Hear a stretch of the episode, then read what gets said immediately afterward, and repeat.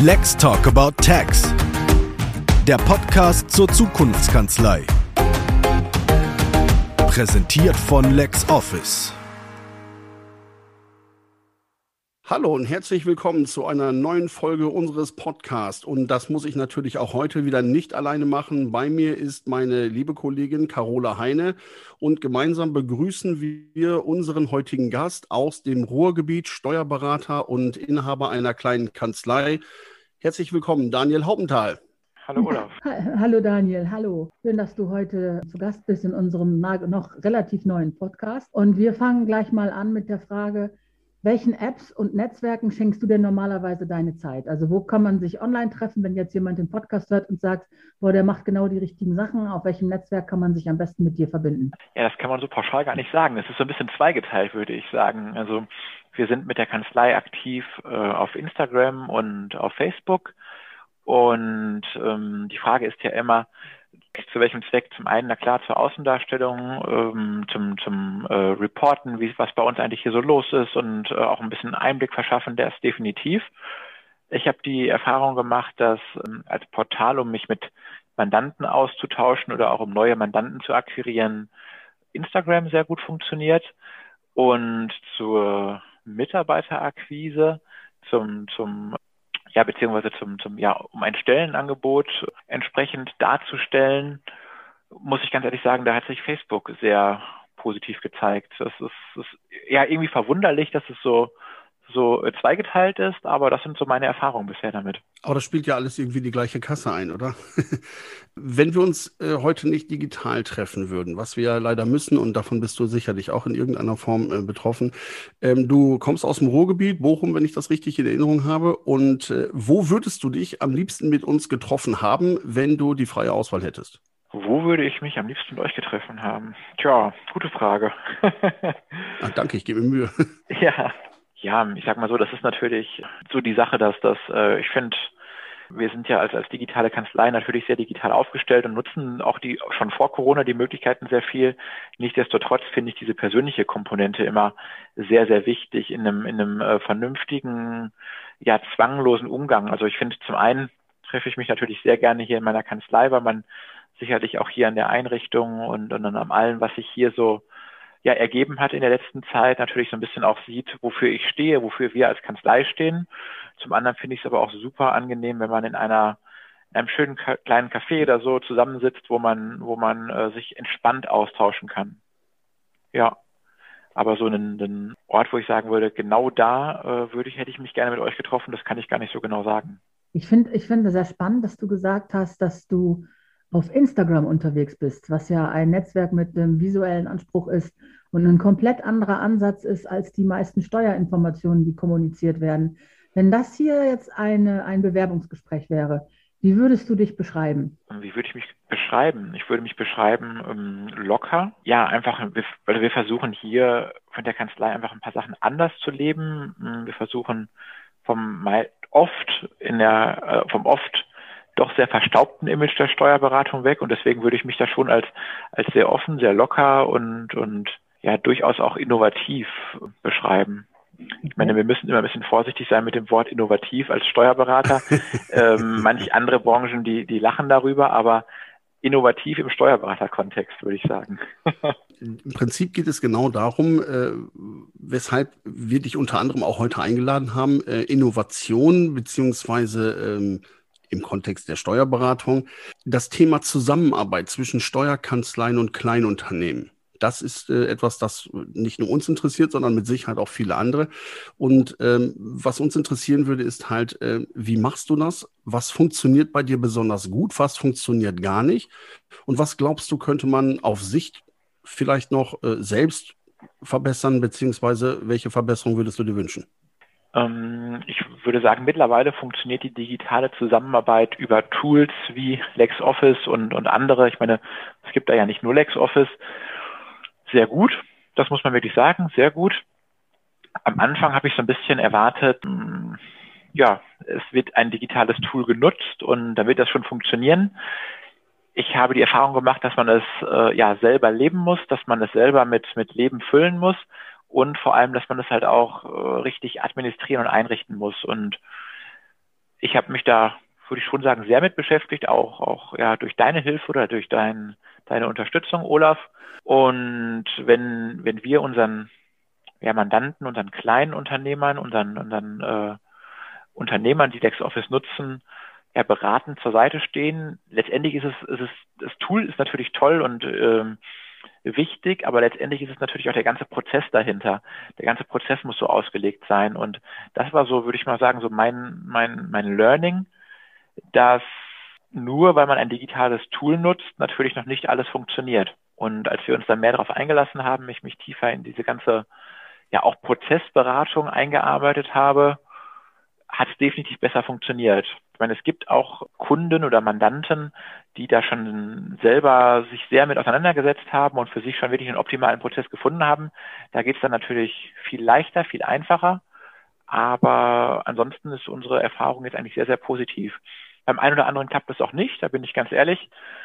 Da versucht man es und da versucht man es wieder und versucht auch einen entsprechenden Prozess aufzustellen. Wenn der dann aber auch von Unternehmerseite aus nicht gelebt wird, dann ähm, ja, die ganzen digitalen Tools sind halt auch kein Zauberwerkzeug, ja. Jetzt hast, jetzt hast du gesagt, man müsste diese Prozesse mit Leben füllen, damit die funktionieren. Für jemanden, der da noch nach einer Einstiegsmöglichkeit sucht, ist das sehr, sehr abstrakt. Kannst du mal sagen, was du für Best Practice hältst oder für sagen wir mal, einen absoluten Idealfall?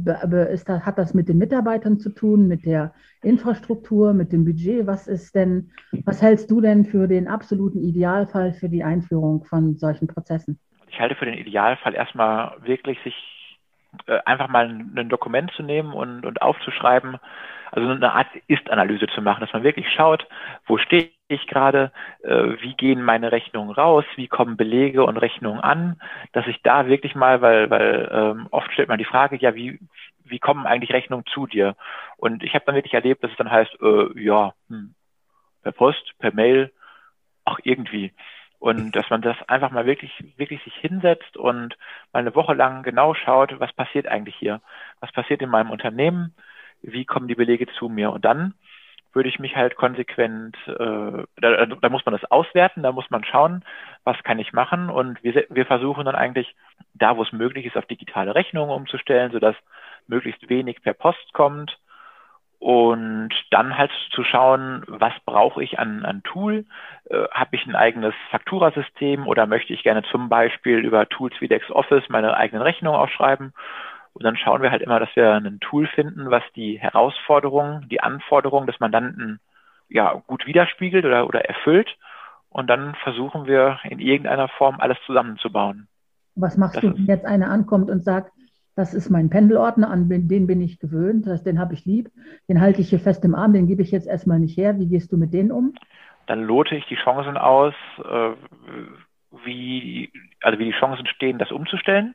Also zum Beispiel, wenn jetzt, wenn ich wirklich ein Unternehmen habe, wo auch ein Generationswechsel erfolgt ist, wo man sagt, puh, das haben wir die letzten 40 Jahre immer so gemacht, aber jetzt kommt die nächste Generation und möchte selber aktiv äh, wirklich auf die Digitalisierung, auf digitale Prozesse umstellen, dann setze ich mich mit denen zusammen hin und äh, erarbeite Prozesse.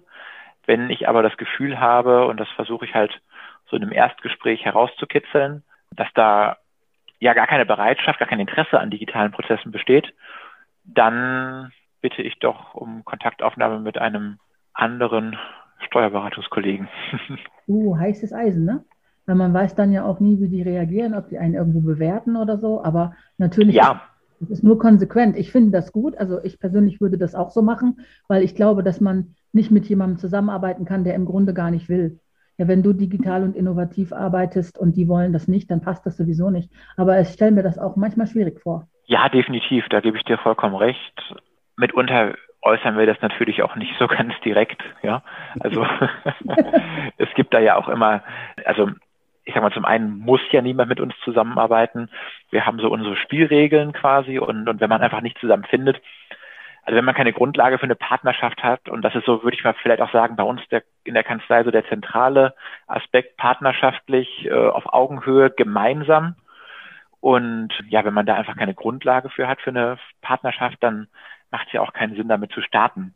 Ja, das stimmt. Ja, und dabei ist Daniel auch viel Moderator und viel äh, diplomatischer, als ich es zum Beispiel wäre. Aber äh, du sprichst da was ganz Interessantes an. Und zwar äh, sagst du im Prozess, jetzt äh, weißt du auch, viele Kolleginnen und Kollegen von dir, die haben das große Problem, dass sie sagen, ich bekomme von den Mandantinnen und Mandanten sehr häufig schlecht vorbereitete Information. Das heißt, das Schlimmste, was einem passieren kann, ist ja der digitale Schuhkarton. Und ähm, dann ist es so, dass man jetzt die Mandantinnen und Mandanten auf eine solche äh, Plattform wie LexOffice lässt und äh, die zaubern da einfach irgendetwas rein, wo der Steuerberater, die Beraterin die Hände über den Kopf zusammenschlägt.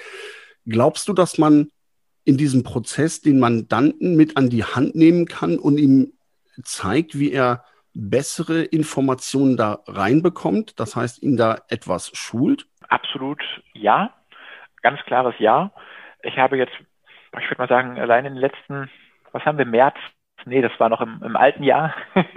also äh, wirklich zwei Fälle gehabt, wo ich im ersten Moment gedacht habe, puh, das wird schwierig.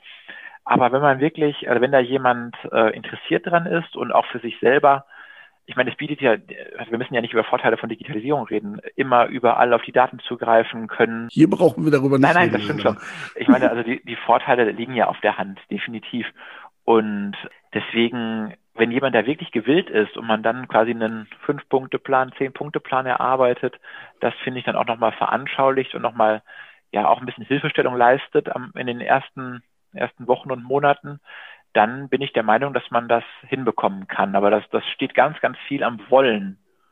Weil wenn, wenn, wenn man da nicht hintersteht, hinter dieser ganzen Digitalisierung, hinter der ganzen Umsetzung, dann wird das schwierig. Da sind und, wir wieder bei meinem Lieblingsspruch, an der Willensbildung des Mandanten mitwirken. Ja, natürlich.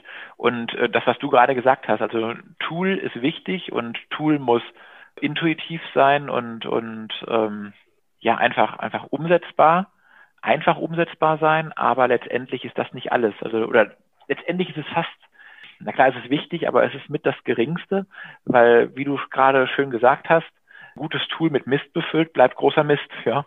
Gibt es irgendwelche, also ich sage immer Räubergeschichten oder Lagerfeuer-Stories, die du erzählen kannst, wo die auch für dich vielleicht ein Aha-Moment waren, wo du gedacht hast, du gehst in so ein Projekt und dann bist du an irgendeiner Stelle gestanden, hast gedacht, boah, da habe ich jetzt auch was gelernt oder sind das äh, nicht mehr die Sachen, die so passieren, wenn man schon eigentlich im Grunde weißt du ja genau, wo du hin willst was du tust. Gibt es da noch diese Aha-Momente, wo man richtig was aus dem Prozess raus neu lernt oder äh, ist das gar nicht mehr so der Fall? Da wir klar, also schon klar positioniert sind auf, auf digitale Mandanten, muss ich ganz ehrlich sagen, dass, dass viele, viele Neukunden einfach auch schon schon wirklich die, also gro zum großen Teil digitalisiert oder mit einer digitalen Strategie kommen.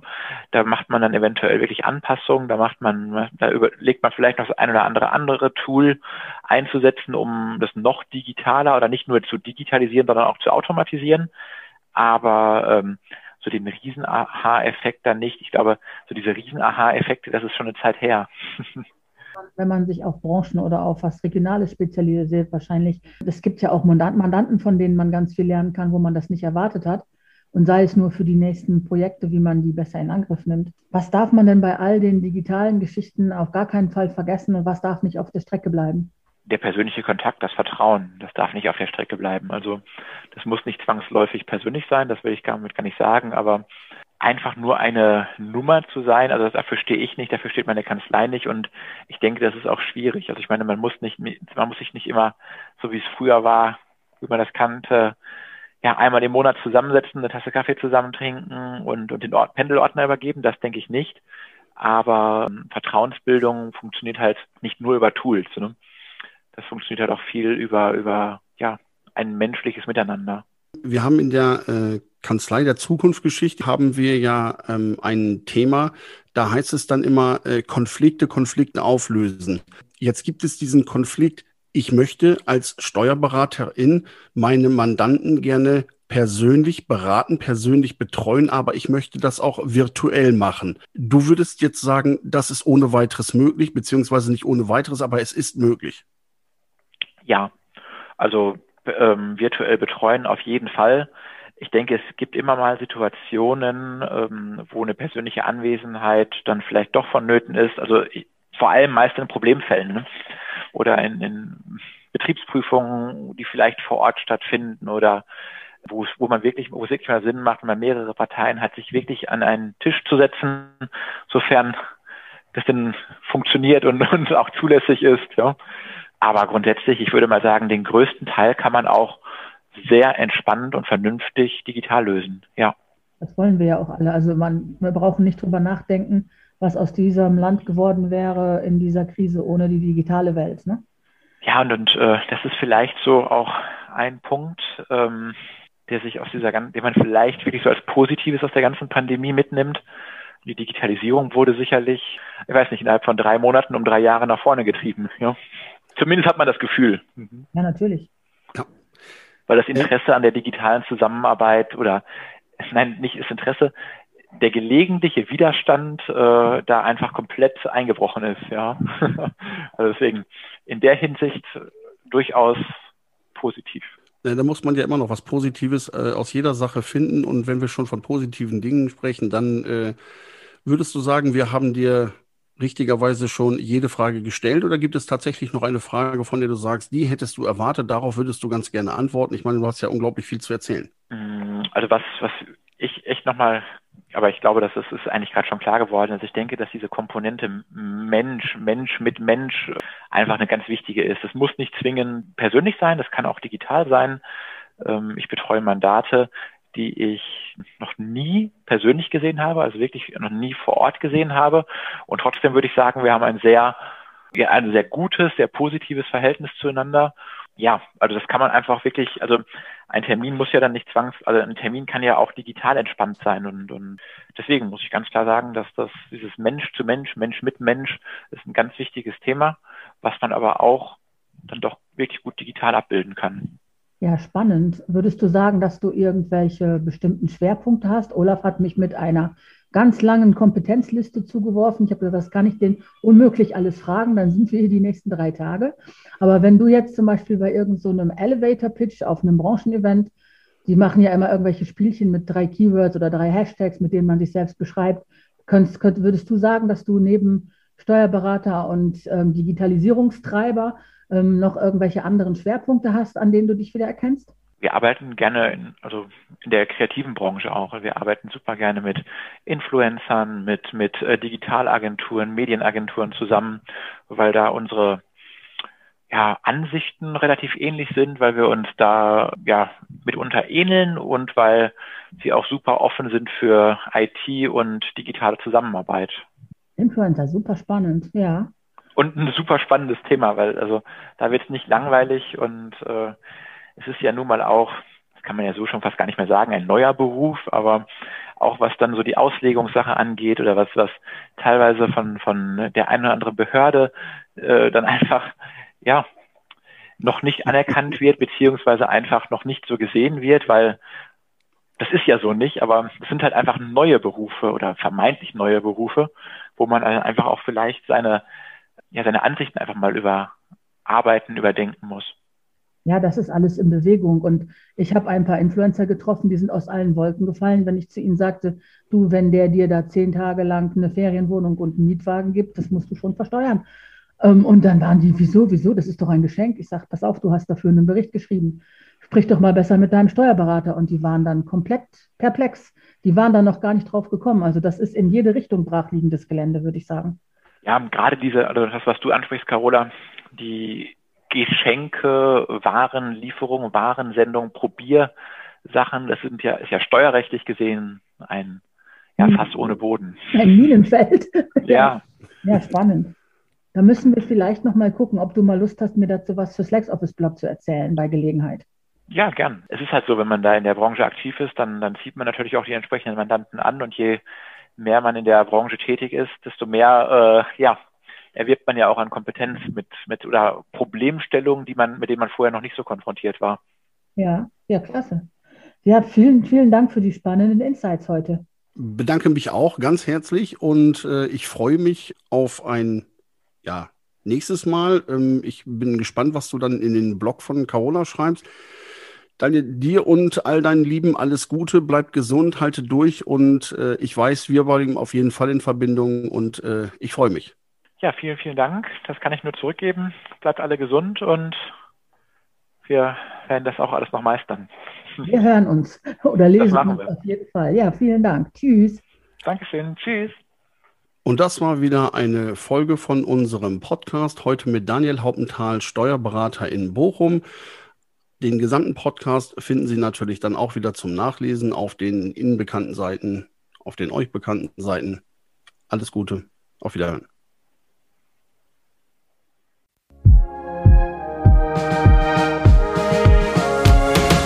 Let's Talk About Tax.